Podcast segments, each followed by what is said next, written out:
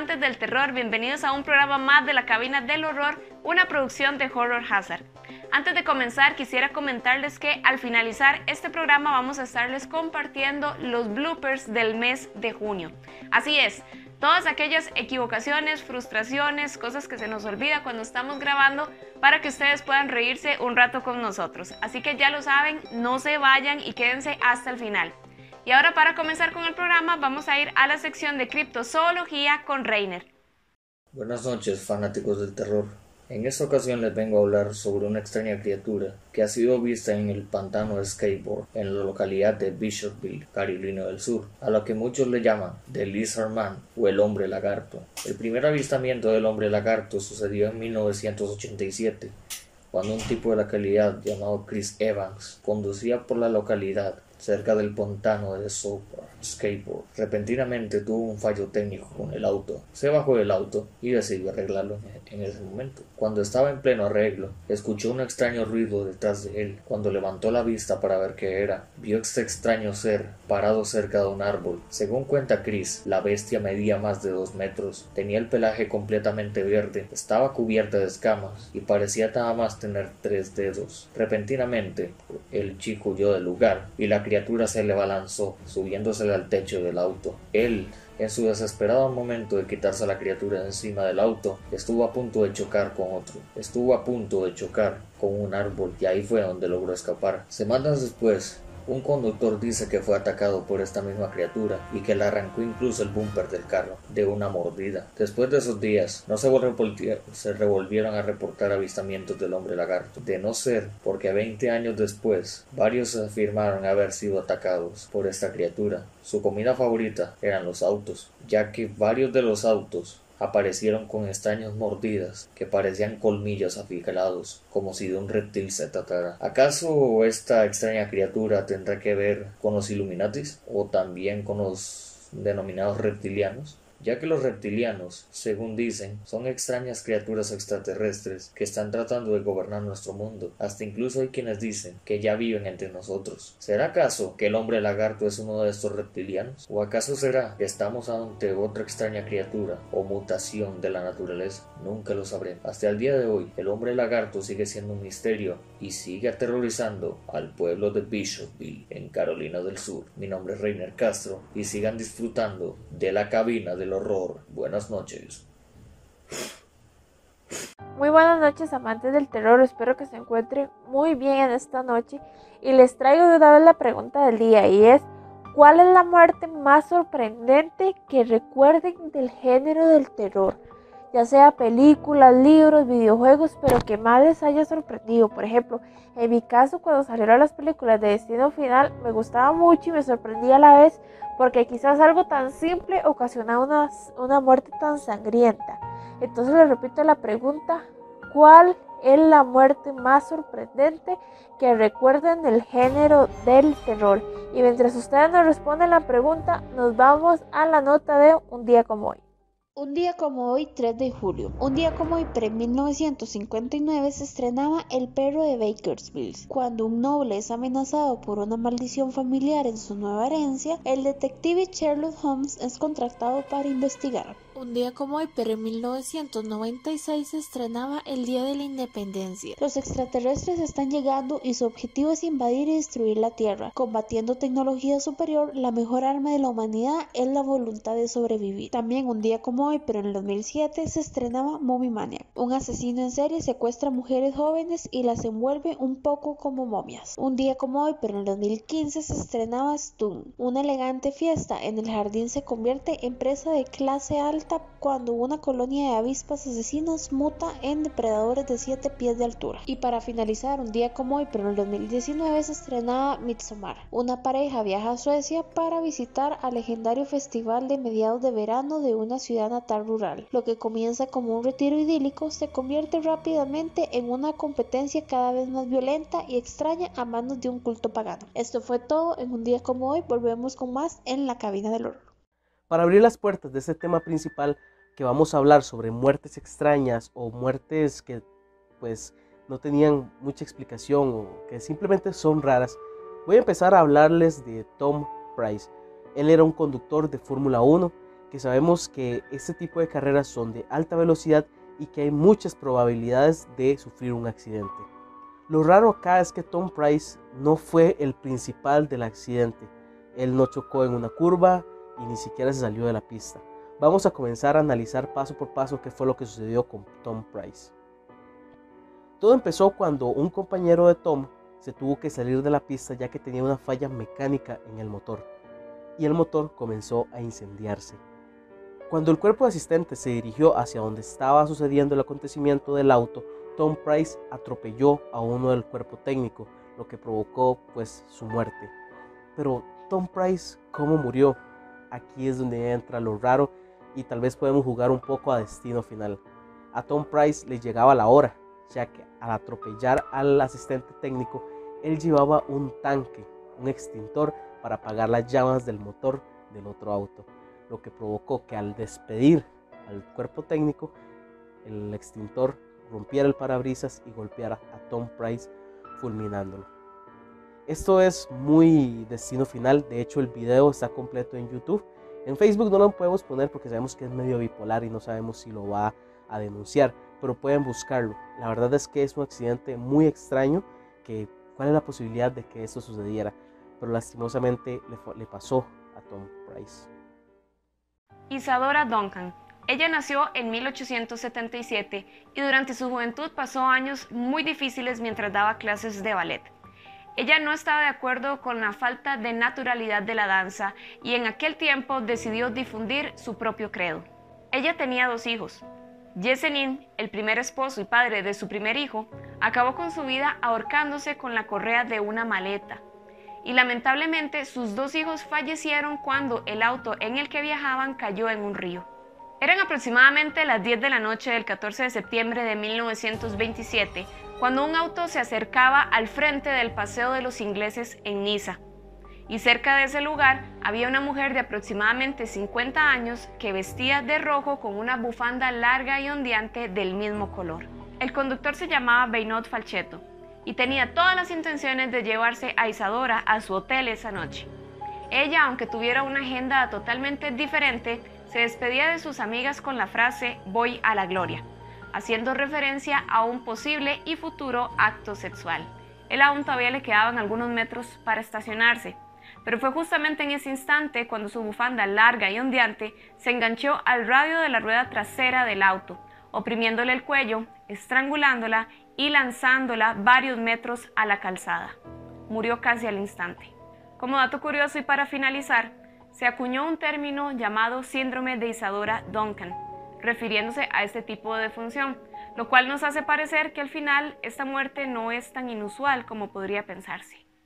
El 8 de octubre del año 2009 encontraron una camioneta perteneciente a la familia Jamison, con todas sus pertenencias dentro, con 32 mil dólares en efectivo y el perro de la familia en avanzado estado de desnutrición. Sin embargo, la familia no hubo manera de poderla encontrar. Se dice que, que la familia andaba buscando una propiedad cerca para poder mudarse. Y también hay muchísimas teorías respecto a este caso. Unos dicen que fue un motivo de asalto, pero sin embargo no coincide puesto que el dinero estaba en la camioneta intacto. También se dice que la familia fingió su muerte y decidió irse a testigos protegidos también por ahí dicen que un tipo de secta los eh, secuestró y también que Bobby, que era el padre de familia, tuvo un problema un día antes con su padre y este lo amenazó. Lo más extraño de este caso son dos cosas. La policía fue a la casa de ellos a investigar e encontraron un libro de brujería y se dieron cuenta que ellos estuvieron llamando a un sacerdote para que los visitara ya que ellos aseguraban que en la casa había fantasmas. Y otro dato aterrador es que en el celular del padre que se encontraba en el, en el carro pudieron encontrar una foto de la niña Madison que fue tomada alrededor de donde habían encontrado la camioneta.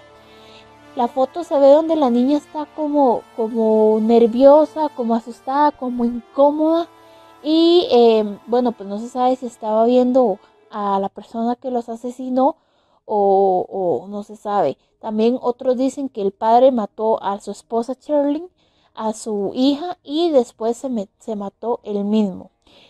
Y bueno, también este, los cuerpos no los encontraron hasta el, hasta el noviembre del año 2013 que los encontraron unos cazadores, pero estaba en bastante estado de putrefacción. Los cuerpos fueron encontrados a tan solo dos kilómetros de donde se encontró la camioneta, por lo que fue bastante extraño que no los pudieran encontrar. Y los forenses no pudieron determinar la causa de la muerte por el estado tan avanzado de putrefacción que presentaban los cuerpos.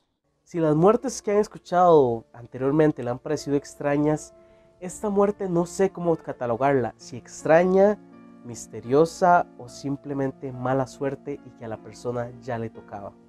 Hubo un verano en los Estados Unidos donde los salvavidas tuvieron un récord perfecto de cero ahogamientos en sus playas, por lo que trataron de celebrar en una piscina olímpica con invitados y muchas otras cosas.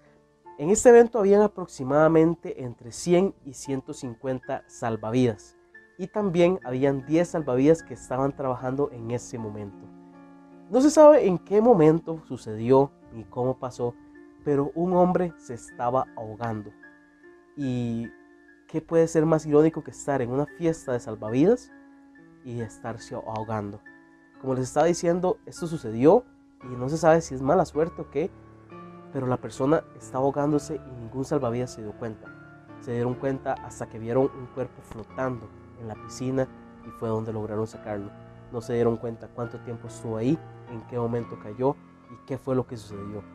Es como estar en una revuelta o ir en la calle con 20 policías y que a uno lo terminen asaltando y apuñalando. La verdad es un poco irónico, pero la muerte no distingue personas y al parecer ya le tocaba.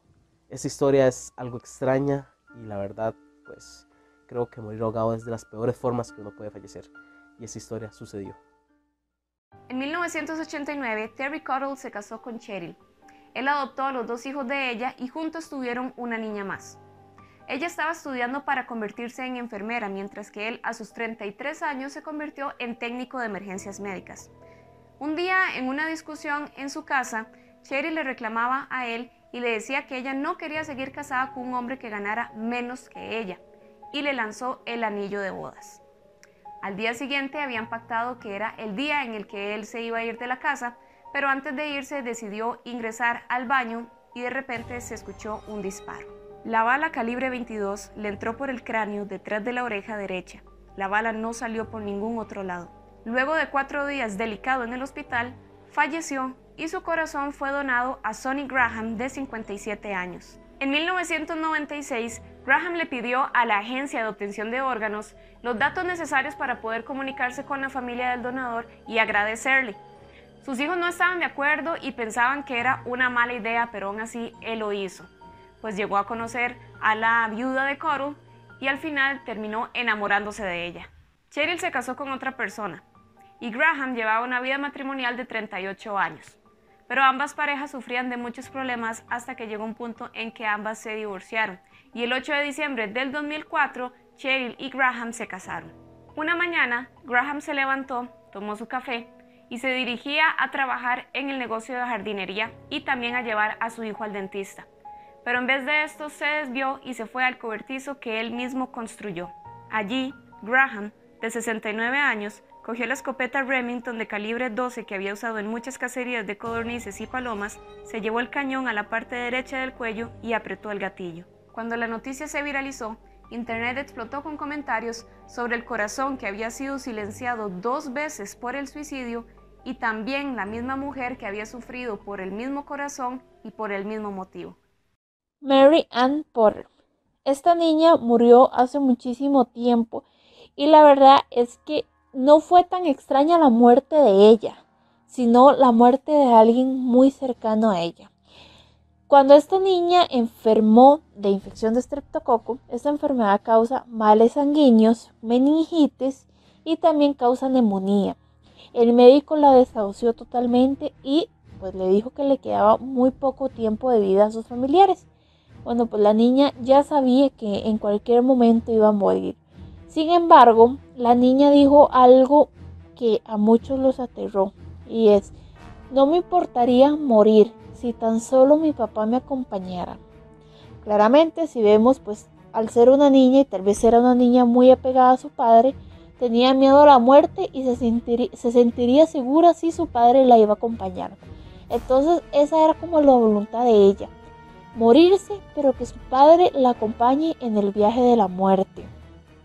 Al otro día, pues el padre obviamente tiene que ir a pagar el funeral de la niña y todo lo que conlleva y pues se va. Al volver a casa, muere de un infarto el padre. Pero aquí lo aterrador no es ni tanto el infarto, sino que cuando él murió, la niña ya llevaba tres horas de muerto. O sea, primero falleció la niña y tres horas después le dio el infarto a su padre. Y también cuando fueron a la funeraria se dieron cuenta que el padre había pagado dos entierros, o sea, no solo el de la niña, como si ya supiera que él iba a morir hay algo muy extraño porque, bueno, pues otros pensarían que tal vez se, hubiera suicidado, se hubiera tomado algo, o se hubiera tirado a algún lugar, pero simplemente fue algo tan natural como un infarto, como si la niña se lo hubiera llevado con ella para no estar sola en la muerte. Y bueno, esto fue todo del tema del día de hoy, pero vamos a ver películas que tengan que ver con el tema de esta noche.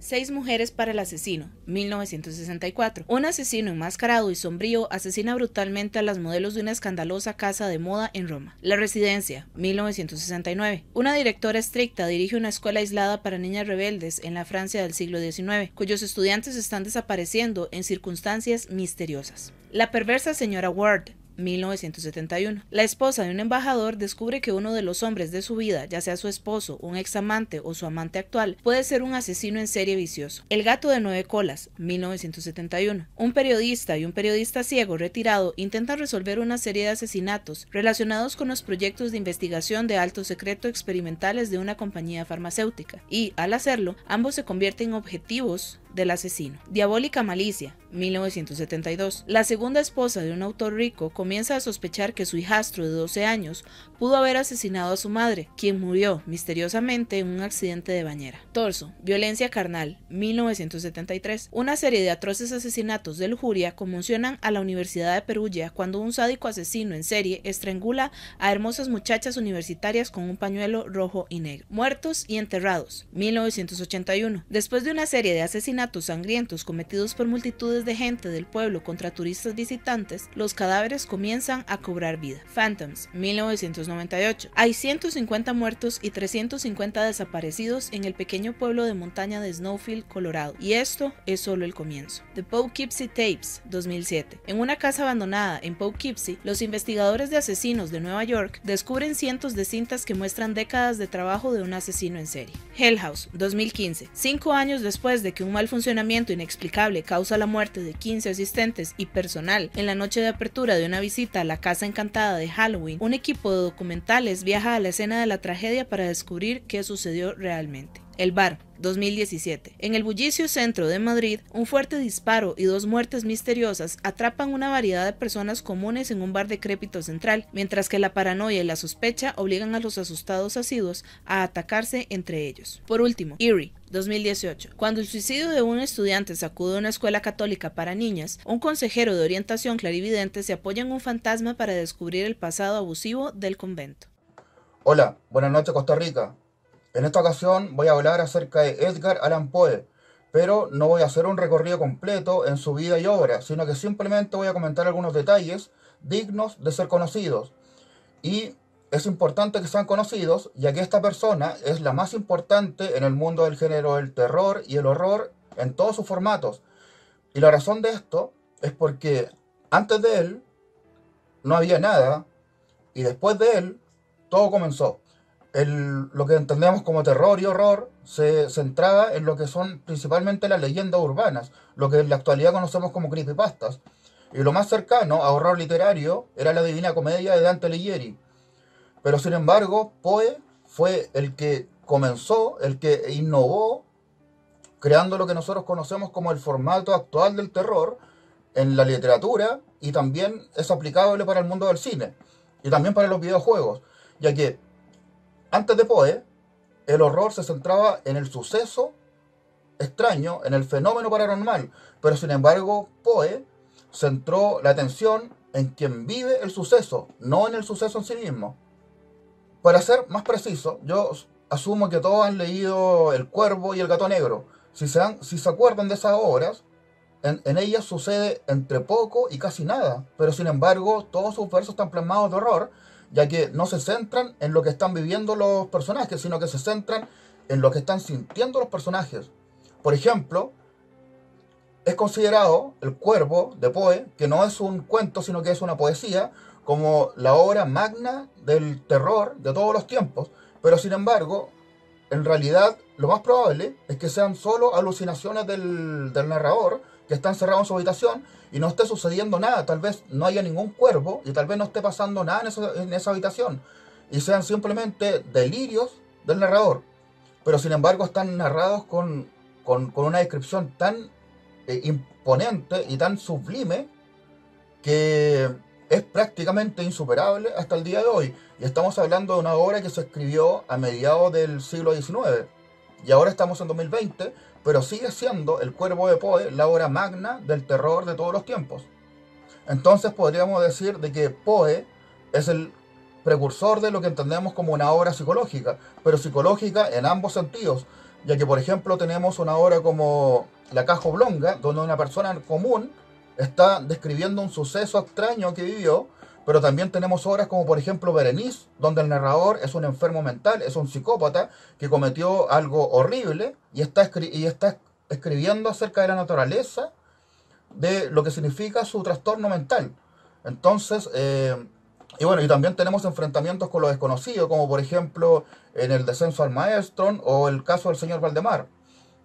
Y en el cine, considero que la persona que más se inspira en Poe es el señor Alfred Hitchcock. De hecho, casi toda la obra de Alfred Hitchcock está basado en lo que es el terror psicológico que inició Poe. Y el suceso más extraño, sin duda, en la biografía de Poe es su muerte. Él era un residente de Richmond, Virginia, y a fines de septiembre de 1849 viajó a Nueva York. Pero fue encontrado el 3 de octubre de 1849 en medio de la calle, afuera de un bar, en Baltimore. Para que se ubiquen en el mapa, estamos hablando de la costa del Atlántico. Virginia queda en la zona centro, Nueva York al norte y Baltimore queda a medio camino. Entonces, por alguna razón desconocida, Poe no llegó a su destino e hizo una escala a medio camino y falleció cuatro días después, el día 7 de octubre, en el hospital. Tras la muerte de Poe, se han escrito libros intentando explicar la causa de su muerte y las circunstancias en las cuales vivió sus últimos días, ya que todo es un enigma. No se sabe qué fue a hacer a Baltimore y tampoco se sabe la causa real de su muerte, ya que el parte forense no es claro. Algunos dicen que tal vez se suicidó, otros dicen de que tal vez fue asesinado y otros dicen de que tal vez murió por alguna causa y razón natural. La cuestión es que todo respecto a los últimos días de vida de Poe y su muerte es un enigma, casi a nivel de sus obras. Y lo último que es importante de ser dado a conocer es que el señor Balker, que fue la persona que encontró a Poe en la calle y la trasladó al hospital, dice de que por un lado andaba vestido con harapos, que eran unas ropas que no eran las suyas, y por otro lado, dice de que su rostro era una mezcla como entre melancolía extrema con miedo. Poe tenía miedo, estaba asustado, y estaba asustado por algo que no fue capaz de explicar, ya que tampoco podía hablar, ya que su miedo era tan intenso que lo único que podía hacer era delirar y balbucear. En otras palabras, Poe, al morir, se transformó en uno de sus personajes, ya que murió en una circunstancia tan incómoda, tan terrible, tan terrorífica como eran sus obras. 41 años tenía Poe al momento de su fallecimiento, y en lo personal, lo que más lamento de su muerte prematura, ya que falleció siendo joven, es que Poe escribió una novela que se llama La narración de Arthur Gordon Pym, la cual termina de un modo abrupto, y tal vez si Poe hubiese vivido algunos años más, no se hubiese podido comentar lo que venía después. Lovecraft alude a la narración de Arthur Gordon Pym en su obra Las montañas de la locura, pero sin embargo, la verdadera persona que hizo una continuación para esa obra, de modo formal, fue el señor Julio Verne en la obra La Esfinge de los Hielos. Y tal vez el próximo viernes hablaré acerca de él, los misterios y enigmas de Julio Verne. Hasta entonces me despido cordialmente desde aquí desde Chile. Pura vida. Adiós. Bienvenidos una vez más a Luz, Cámara y Terror la sección donde aprendemos de cinematografía en el cine de terror. Ya hemos hablado de iluminación, hemos hablado de música y hemos hablado de planos, pero no hemos hablado de algo fundamental a la hora de crear una escena en una película, que es sobre la composición. La composición es un arte y como todo arte es subjetivo, pero hay ciertas reglas que nos pueden ayudar a crear una composición más armoniosa en el cine, pero como toda regla también se puede romper. Pero empecemos definiendo qué es composición. Básicamente, en resumidas cuentas, la composición es la forma en cómo nosotros colocamos a los actores, el fondo y todo lo que tenga que ver en el encuadre y también la posición de la cámara, dependiendo de lo que el director quiera contar y quiera representar en ese momento, es como vamos a colocar las cosas. En esta sección vamos a hablar sobre tres reglas de composición básicas que nos pueden ayudar a mejorar nuestras obras cinematográficas. Empecemos por la más conocida ley de tercios. Esta ley de tercios narra que nosotros podemos dividir nuestro encuadre, nuestra toma, en nueve partes iguales, trazando dos líneas verticales y dos líneas horizontales. Posiblemente la hemos visto en nuestros teléfonos celulares cuando vamos a tomar una fotografía o en una cámara digital. Estas cuatro líneas nos forman cuatro puntos de interés que si colocamos nuestro sujeto en alguno de estos puntos, en uno o más, podemos sentir más apreciación a lo que queremos ver. Esta ley de tercios también va acompañada con lo que conocemos como la ley de la mirada. Pero ¿qué es la ley de la mirada? Eso quiere decir más o menos que si el sujeto está viendo para cierto lado, el espacio que lo rodea tiene que estar dirigido hacia ese lado. Pero como les digo, esta ley se puede romper. Un ejemplo práctico es, si yo estoy viendo para allá, pero mi espacio está allá, hay algo extraño que está sucediendo y rompe la armonía. Pero si yo cambio la perspectiva y veo allá, nos da una sensación más relajante y una composición más armoniosa. Otro tipo de composición habla de sujeto, fondo y de campo de profundidad. Esto se le conoce como gestalt, la relación que tienen dos sujetos en una composición. Pueden haber dos tipos de enfoque el enfoque de poca profundidad de campo y de mucha profundidad de campo. En una nosotros podemos apreciar todo lo que sucede en una escena y en otra separar al sujeto y aislarlo completamente de la escena. Otra cosa que nos puede ayudar a una composición muy armoniosa son los puntos de fuga y las líneas guía. Los puntos de fuga son esos puntos que nosotros podemos ver en una fotografía o en una composición o en una escena que son líneas que llegan hasta el infinito y que creemos que nunca se van a tocar. Pero esas líneas nos dan una sensación de profundidad y que podemos huir de ese lugar. También las líneas guías nos acompañan en cualquier escena para seguir el camino que lleva el personaje, pero hay ciertas formas de realizarlo. Puede ser con líneas que estén bien definidas por el entorno o guías un poco más sutiles, pero siempre se va a notar lo que quiere que vea el director. Conociendo estas tres leyes básicas de composición y sumándole otras y sumándole inspiración, podemos crear cosas hermosas en la cinematografía. Pero también hay otro tipo de composición que no es muy común de usar ya que es algo complicada, que es la composición simétrica. Básicamente es tomar una línea de medio y que lo de la derecha y lo de la izquierda se vea exactamente igual. una película que lo hizo muy bien fue Get Out con Jordan Peele, donde podemos ver una composición simétrica muy buena. Les voy a dejar unas imágenes para que ustedes vean de lo que me refiero. Estas composiciones, la verdad que son muy atractivas al ojo humano, ya que la naturaleza por sí sola no es tan simétrica como creemos. Pero hay que usar estas escenas un poco con cuidado, porque si no se pueden volver tediosas y cansinas de estar viendo a cada rato. Y hasta aquí esta nota de luz, cámara y terror. Espero que lo hayan disfrutado y que hayan aprendido un poco más de la cinematografía en el cine. Nos vemos en la próxima. Les habló Steven Monge y vamos a seguir con más de la cabina del horror. Amante del horror, no te quedes sin aprovechar esta promoción de cuarentena. Tazas, botellas, bolsos y hasta camisas pintadas a mano con personajes icónicos del género son parte de los artículos que tenemos en este momento en venta. Puedes realizar tus pedidos al WhatsApp 8349-0203. Además también puedes pedir la personalización de artículos con tu imagen preferida. Esperamos tu mensaje.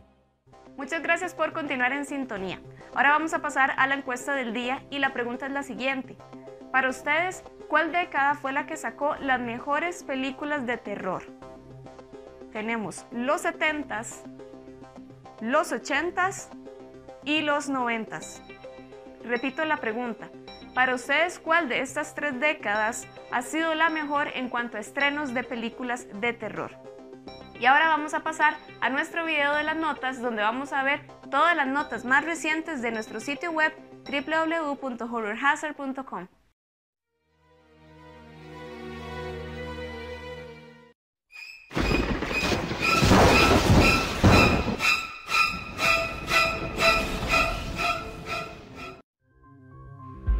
Estrenos.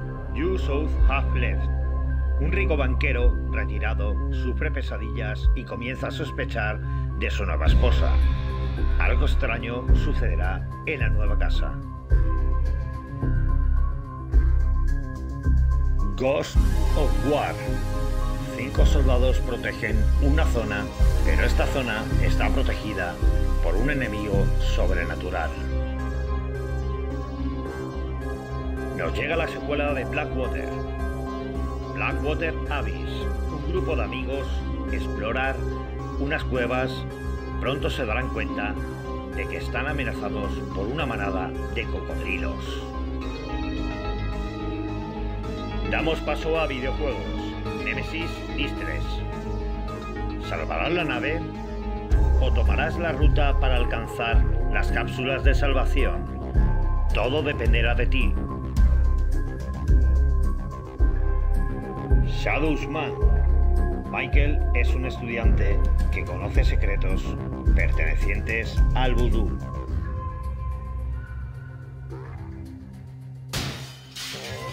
Y en nuestra reseña de la semana, El vampiro de Düsseldorf. Un misterioso infanticida lleva el terror a Düsseldorf. La policía local no logra atrapar al asesino en serie. Y no lo olvides, estas notas y mucho más en www.horrorhazard.com.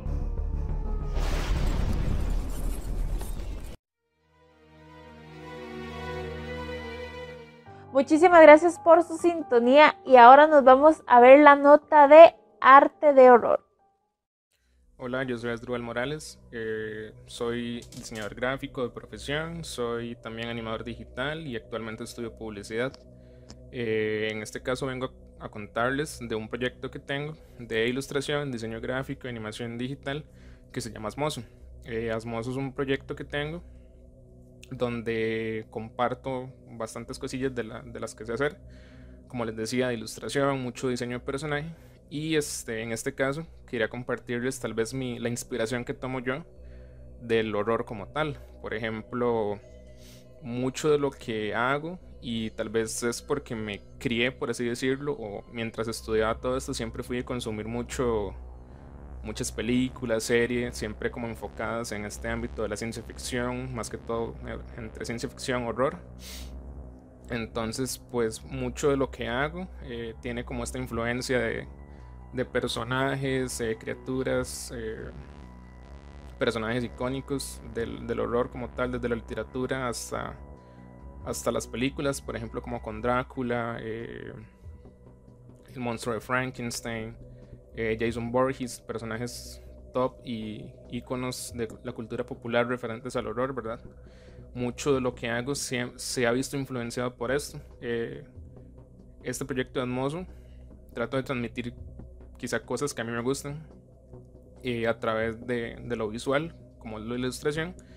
Entonces mucho de lo que me gusta se ve reflejado y sin duda soy fan y me encanta el horror, entonces se ve reflejado en los proyectos tomo mucho de inspiración la música y también que están ligadas al horror. Por ejemplo, soy súper fan de grupos como Misfits que tienen una, una influencia pues muy marcada, ¿verdad? Del horror, que el género se denomina horror punk, eh, Slayer, por ejemplo.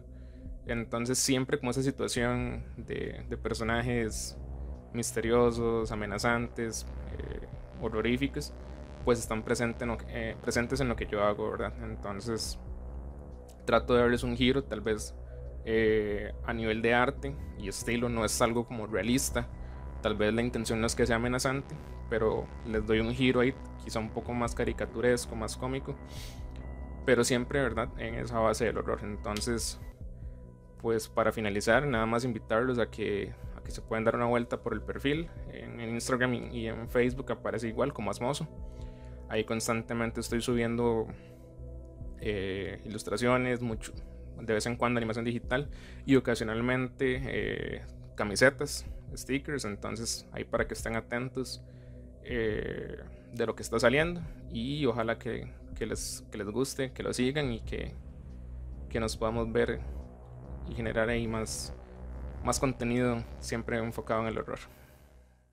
Hola, muy buenas noches y bienvenidos a las últimas noticias en conspiraciones OVNI de Costa Rica y el mundo.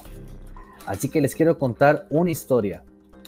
Puede ser que muchos la hayan visto, ya que esto sucedió hace bastante tiempo. No sé si ustedes sabían que en 1995 a nivel mundial se publicó un video que hasta el día de hoy llama mucho la atención. Bueno, les voy a comentar. Se trata de una autopsia de un ser extraterrestre en el cual este video se difundió a través de 32 países a nivel mundial. Así que vamos a las primeras imágenes mientras que les cuento toda esta, historia que es realmente increíble. 1995, Costa Rica y el mundo, 9 de la noche, Canal 4, presentan más de 32 países el siguiente video con una duración de 48 minutos exactos. Se dice que la autopsia se realizó realmente en 1947 y este sería el tripulante de la nave que se estrelló en Roswell. El video fue difundido a nivel mundial y en muchos idiomas. Hasta el día de hoy, en el 2020, todavía se siguen preguntando si este video fue manipulado o no. 2 de julio 1947, un, granjero y varios testigos observan la caída de un ovni y sus cuatro extraterrestres en el lugar. 2 de julio, increíble. El granjero se acerca a la zona, divisa todo lo que sucedió y lo cuenta a sus familias. 8 de julio 1947, la base de las Fuerzas Aéreas de Roswell en Nuevo México anuncian que lo encontraron los restos de un disco volador, lo cual confirma que lo que sucedió en este lugar y este granjero atestiguó era cierto. 9 de julio de 1947, la comandancia del fuerte Worskop rectifica lo descubierto en Roswell. Así como estamos viendo el video, se dice que este ser medía aproximadamente entre metro 30 a metro 60 centímetros, con seis dedos en sus manos y pies no, no este, tenía sexo definido, aunque ciencia cierta parecía lo que era un tipo de mujer, algo diferente a nosotros. Durante la operación y las decisiones que hicieron, se puede observar cómo la sangre este, recorría su cuerpo conforme iban haciendo el corte. Claramente, ¿verdad? El, el video es muy antiguo, muy viejo y llama muchísimo la atención. Esto ocurrió en 1995, esta difusión, y créanme, créanme que todavía me pregunto si fue real. Así que esto es una pequeña historia de algo que sucedió hace mucho tiempo y todavía nos tiene muy intrigados. Ahora, ustedes sabían en la siguiente fotografía de esta estatua que se encuentra en Perú, así como ustedes las ven. Esta es una estatua tipo reptiloide o reptiliano en Perú se le dice que es hombre reptil o hombre iguana, o como ellos les dicen, morro o mochica. Lo más curioso es que este tipo de ser se encontraba debajo de la tierra y ayudaba a las personas. y está exhibida ahora en esta ciudad. Y una segunda más está por reabrir. Así que es increíble cómo la evidencia de los reptilianos y en las conspiraciones está siempre en el mundo.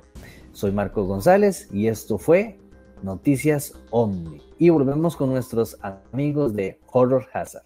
Buenas noches amigos de Horror Hazard. Eh, para mí es un honor este, estar de nuevo con ustedes con la cápsula de Destripando el Arte.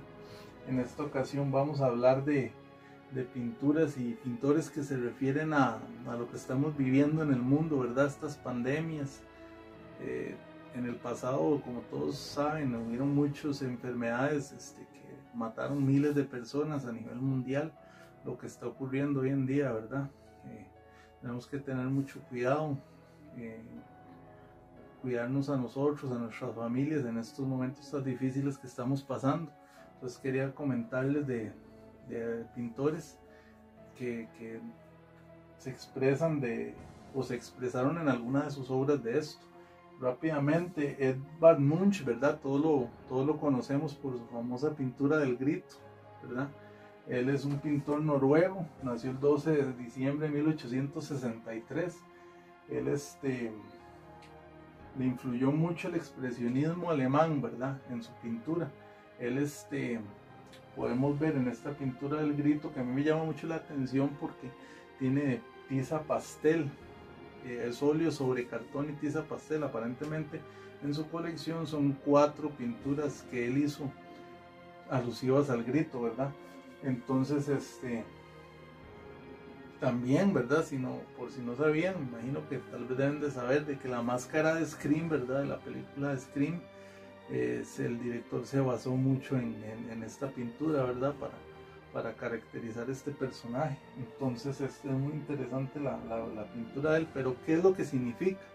Esa pintura es, este, lo que significa es el dolor, la desesperación, ¿verdad? Y la, la, el rostro de la muerte. Él perdió a la madre muy joven de tuberculosis y a la hermana unos años después. Entonces este, él pinta este, el grito, pero eh, la que es más alegórica a esta situación es la del autorretrato de, de, la gripe española, ¿verdad? Que fue la enfermedad que él sufrió. Él este, sufrió también esta, esta, esta gripe española, el cual este, lo posó en una cama y apenas él pudo levantarse, lo primero que hizo fue buscar pinceles y, y hacer la obra, ¿verdad? tonos, tonos pastel, este, muy, muy, quiso darle mucha luz, como en referencia a, que ya está con un mejor ánimo, ¿verdad? Igual se ve con, con la cama al lado y con, con, una sábana sobre su cuerpo, ¿verdad? Pero eso es lo que se refiere a esta. Luego les quería comentar rápidamente de una que se llama El Triunfo de la Muerte, de Peter Bruegel el Viejo.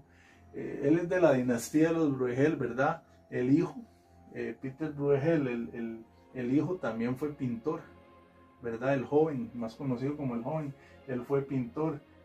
ellos este, tenían este, este tipo de pintura parecida a la de Hieronymus de Bosch, ¿verdad? Que es el Bosco, ¿verdad? Más conocido. Entonces, en el Museo del Prado hay una sala donde solo hay pinturas de, de ellos, ¿verdad? Es este, él es un pintor alemán, pintor alemán, y si pueden ver en esta pintura del, del triunfo de la muerte es sumamente pesimista, ¿verdad? La pintura solo habla de muerte, destrucción, enfermedad, la cual se vivía en esos años. Podemos ver esqueletos que llegan a las costas este, en sus barcos, la gente este, desnutrida, ¿verdad? Sufriendo por la peste negra. También podemos ver una, una carcasa que se abre donde se, se, se me salen los demonios, ¿verdad? Y los están metiendo a los humanos es muy apocalíptico, pero hace alegoría a la, a la muerte. Entonces les quería comentar estas dos, estas dos obras, tres obras, ¿verdad? Dos de, dos de, eh, este, de Munch y una de, de, de, Peter el Viejo, ¿verdad? Pero busquen más de, ellos para que vean, este, hay muchas pinturas que, que, se ven de donde hablan y grabados de pandemias. Y bueno, hasta aquí la cápsula del día de hoy. Espero les haya gustado. Si les gusta o quisieran que hable de algún pintor que, que ustedes les llama la atención, ya saben, pueden comunicarse con Horror Hazard y que ellos me hagan la recomendación y yo con mucho gusto puedo hablar en la cápsula de, de, de alguno de los que a ustedes les gusten o personal. Eh, buenas noches y sigan con el programa. Gracias. No podemos dudar de que la niñez es una de las etapas más importantes en la vida de un ser humano y tiene un impacto profundo en su desarrollo. La negligencia obliga a muchos niños a crecer de manera acelerada y deja cicatrices emocionales profundas. Es a través de esta premisa que el director Brian Bertino dirigió su tercer filme, The Monster.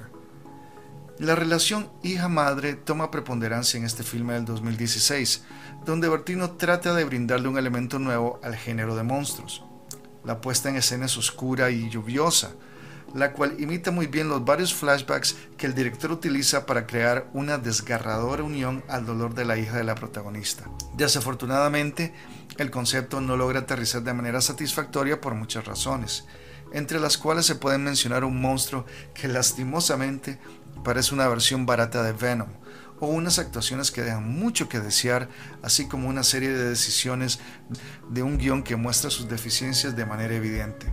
Todo se conjura para darnos un filme que apuntaba alto solo para tropezar debido a la ineficacia en su desarrollo. Es un filme entretenido en ocasiones, pero que siempre te deja la sensación de que pudo haber sido más, sin pena ni gloria. En fin, esa es mi recomendación de la semana y espero poder volverlos a ver la próxima con más recomendaciones para todos ustedes acá en Horror Hazard.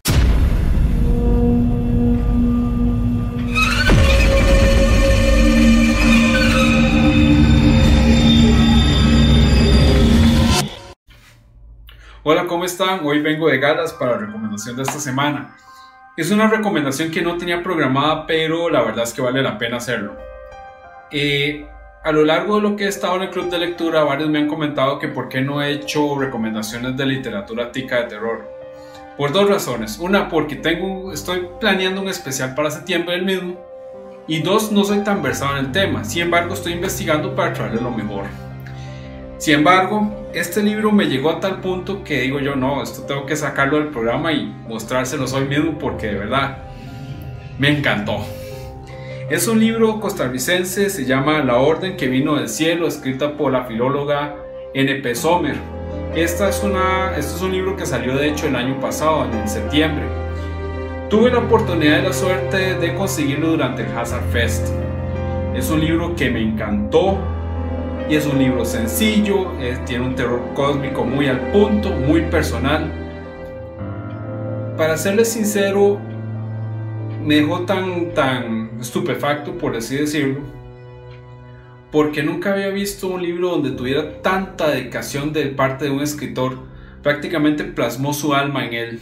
Es un libro que definitivamente cuando un escritor hace eso hay que tomarlo en cuenta. No es el primer libro de ella. Eh, si tienen la oportunidad de conseguirlo, lo pueden conseguir por redes sociales, por NP Summer Books se los recomiendo, vale la pena tenerlo en nuestras bibliotecas. Es una literatura muy sencilla, muy fácil de leer y que les va a llegar bastante porque sí, es increíble lo personal que es este libro. Eh, hay otra cuestión. Ella de hecho me hizo una dedicatoria y una dedicatoria que voy a eh, transmitirles a ustedes que vale la pena tomar en cuenta. Y dice así, en el miedo también hay felicidad. Bueno, eso ha sido todo por hoy. Eh, los dejo. Recomendadísimo este libro. Me llegó hasta el punto de salirme del programa. Nos vemos. Hasta la próxima.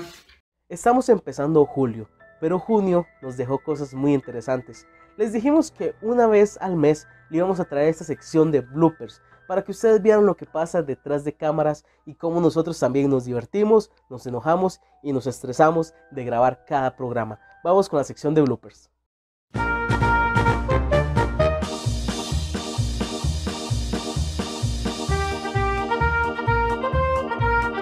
hermanas Polo. Esta historia se, roman se roman Está totalmente cerrada, se escuchan movimientos y se escucha. Se escucha. No mostrarlo ante, ante, ante su familia. Repetir la pregunta, ¿cuál de estas tres películas dirigidas por York K? Que el mar Báltico es muy, es muy, de, muy difícil. Ella, pero era algo que su esposo desconocía. Entonces el, el espacio. Ubicó tres sensores en el Pacífico Sur, cerca de las, eh, cerca. Ignacia Aguilar de Charmo era una mujer aware. Cadáveres que se morían, llevarlos y a los cadáveres que se morían. Amantes del terror.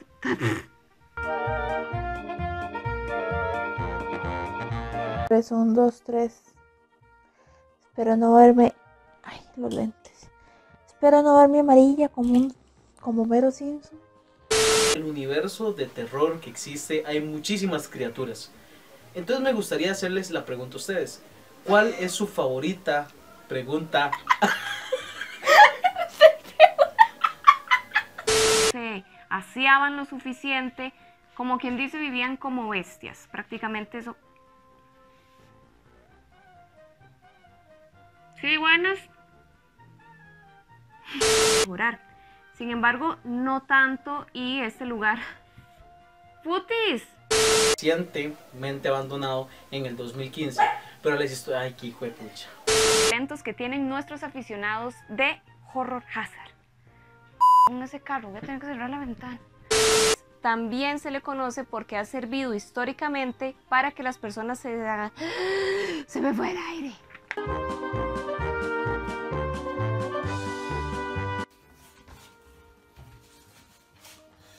Sombra perdida del alma.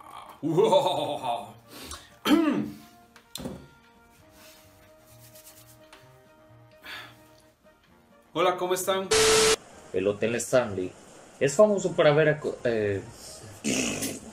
Goosebumps of the Night. Of the Night on Rock na Rock the Night. You better in the money life. Rock na Rock the Night. Oh, oh. Pezuñas que le salían de sus pies. Y además, lo más espeluznante, con alas de murciélago.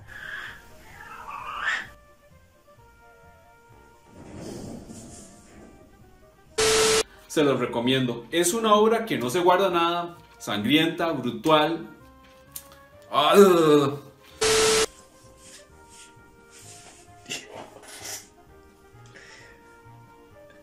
Buenas noches, fanático. Una enfermera de un hospital pide ayuda. Cuando llegan al rescate se encontrarán con unas personas muy extrañas que aparen que para papá piripipipi me cago en tiriri. Pregunta del día de hoy y es ¿cuál es la película próxima a vencer? A vencer. Otra de las manifestaciones que muchas personas tienen en común es que han visto un ojo rojo mirándolos como de fondo. ¿eh? Rufina había intentado escapar. Tenía lastimaduras en los. lastimaduras. En 1893, un granjero llamado Charles Dwog, pucha, ¿cómo se llama este viejo? Han sufrido mucha gente por enfermedades, ya sea de salud propiamente de órganos, o la cerebro o la cabeza. que, eh, mientras los presos caminaban de un lugar a otro, ciertas moscas, ciertas moscas, mae, el cual vivía junto con su esposa. Algo le sucedió a la esposa. Es un poco peligroso y de muy poca visibilidad. Cuando se... Ya no se me ocurrió nada más.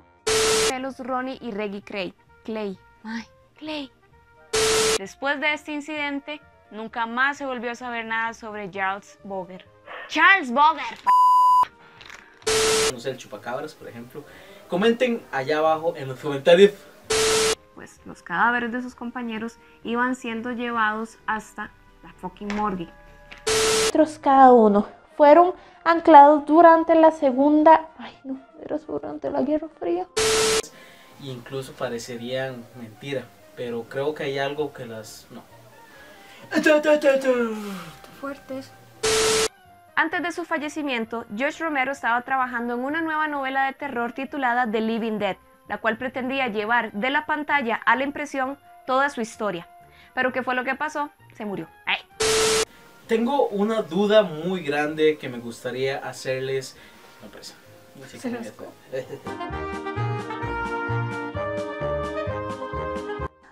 Esto se remonta cuando... Ay, ya quiero dormir.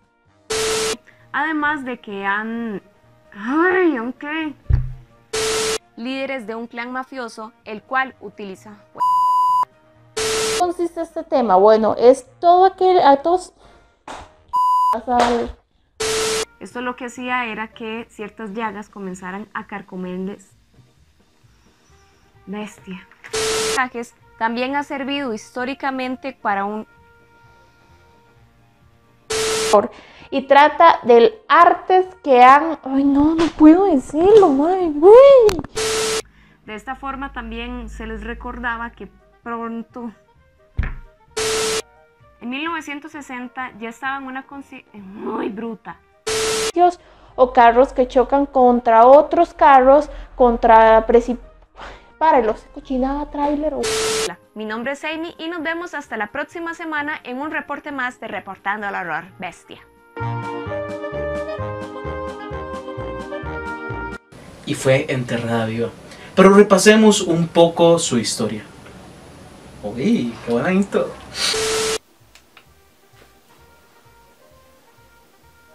¡Bien! Ok, listo, corta. Muchas gracias a todos los que se quedaron hasta el final para poder ver los bloopers con nosotros. Esperamos que realmente se hayan divertido y se hayan reído pues de nosotros o con nosotros.